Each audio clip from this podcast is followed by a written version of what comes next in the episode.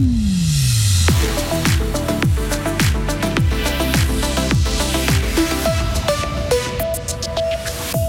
Bois ou nourriture, l'humanité a déjà consommé toutes les ressources renouvelables de la Terre cette année.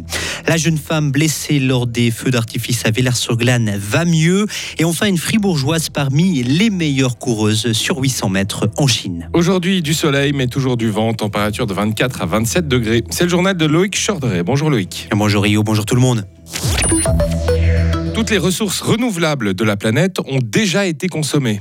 Oui, depuis hier, l'humanité vit donc à crédit. Ça n'a pas toujours été comme ça. Au début des années 70, il n'y avait pas de jour de dépassement. Autrement dit, on utilisait les ressources que la Terre pouvait régénérer en une année. Aujourd'hui, il faudrait 1,75 planètes Terre pour avoir suffisamment de ressources. Et si toute l'humanité vivait comme les Suisses, cela nécessiterait même l'équivalent de 2,8 planètes. Pierre Ettray est porte-parole au VVF. Elle nous explique ce que représente Ça veut dire qu'aux Suisse, à l'heure actuelle, on utilise encore beaucoup plus de ressources que la moyenne mondiale. Et si ça c'est possible, bah, d'une part, c'est parce qu'on voit bien hein, les conséquences déjà au niveau climatique du fait qu'on produit toujours trop d'émissions de gaz à effet de serre. Et puis c'est aussi possible parce qu'il y a d'autres pays qui vivent avec beaucoup moins de ressources, mais aussi parce que finalement on peut dire qu'on vit un peu euh, sur le dos des générations futures. Parce que tout ce que l'on consomme aujourd'hui, ça veut dire que ça sera plus forcément disponible pour euh, nos enfants, petits-enfants et autres descendants. Des milliers de données sont récoltées dans tous les pays du monde pour arriver à cette date du jour du dépassement. Et le Global Footprint Network explique que si l'on parvenait à réduire de moitié les déchets alimentaires dans le monde, on gagnerait déjà 13 jours. La femme blessée lundi soir à Villars-sur-Glane lors des feux d'artifice a pu sortir de l'hôpital. Âgée de 29 ans, elle y a été soignée pour des brûlures aux jambes. Selon la police cantonale, cette femme a prévu de porter plainte contre inconnu. Vers 23 heures à la fin des feux d'artifice, deux engins pyrotechniques ont explosé dans le public. Une dizaine de personnes ont été légèrement blessées. Près de 14 000 vignettes électroniques ont déjà été vendues en un jour et demi. Elles peuvent être obtenues en ligne. Cette vignette est désormais liée aux plaques d'immatriculation et non plus aux véhicules. Si vous avez des plaques interchangeables, une seule suffit donc. Une dizaine de Suisses ont été évacués du Niger. Au total, une centaine d'Occidentaux ont pu rentrer en Europe. Ils ont pu prendre des vols organisés par l'Italie et la France. Le Niger, on le rappelle, a été frappé par un coup d'État la semaine passée. La junte militaire a renversé le président en place.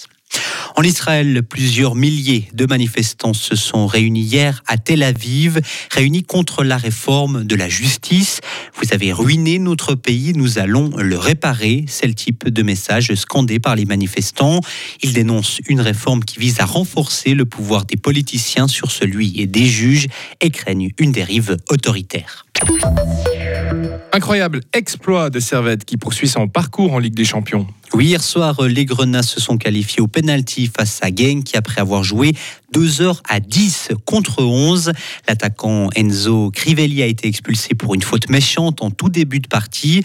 Au troisième tour qualificatif de la Ligue des Champions, Servette défiera les Rangers. Ce sera mardi ou mercredi prochain à Glasgow, avant un match retour le 15 août à la Praille. La fribourgeoise Véronica Vancardo participe aujourd'hui à la finale des 800 mètres des mondiaux universitaires. Hier en Chine, la fribourgeoise s'est qualifiée en terminant troisième de sa série.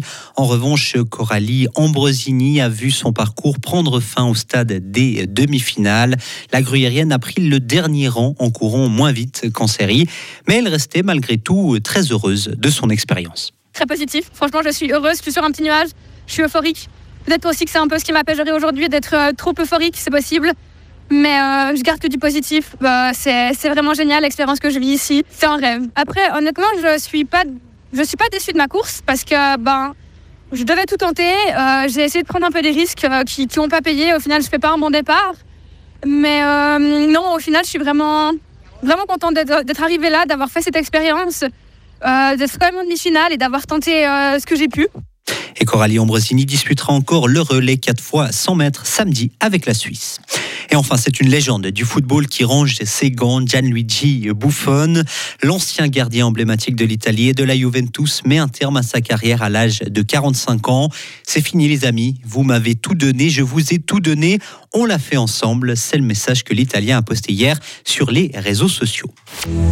Retrouvez toute l'info sur frappe et frappe.ch. La météo, avec les rencontres de folklore international du 14 au 20 août à Fribourg et dans tout le canton. Il y aura quelques nuages. Mais encore aujourd'hui avec du vent, hein, température de 24 à 27 degrés, des averses à partir de demain et un temps toujours bien nuageux et une fraîcheur qui s'installe, plus frais euh, que les normes saisonnières puisqu'on sera entre 14 et 18 degrés demain sous la pluie, samedi de 12 à 19 degrés et dimanche de 11 à 17 degrés concernant Fribourg, des températures à la baisse.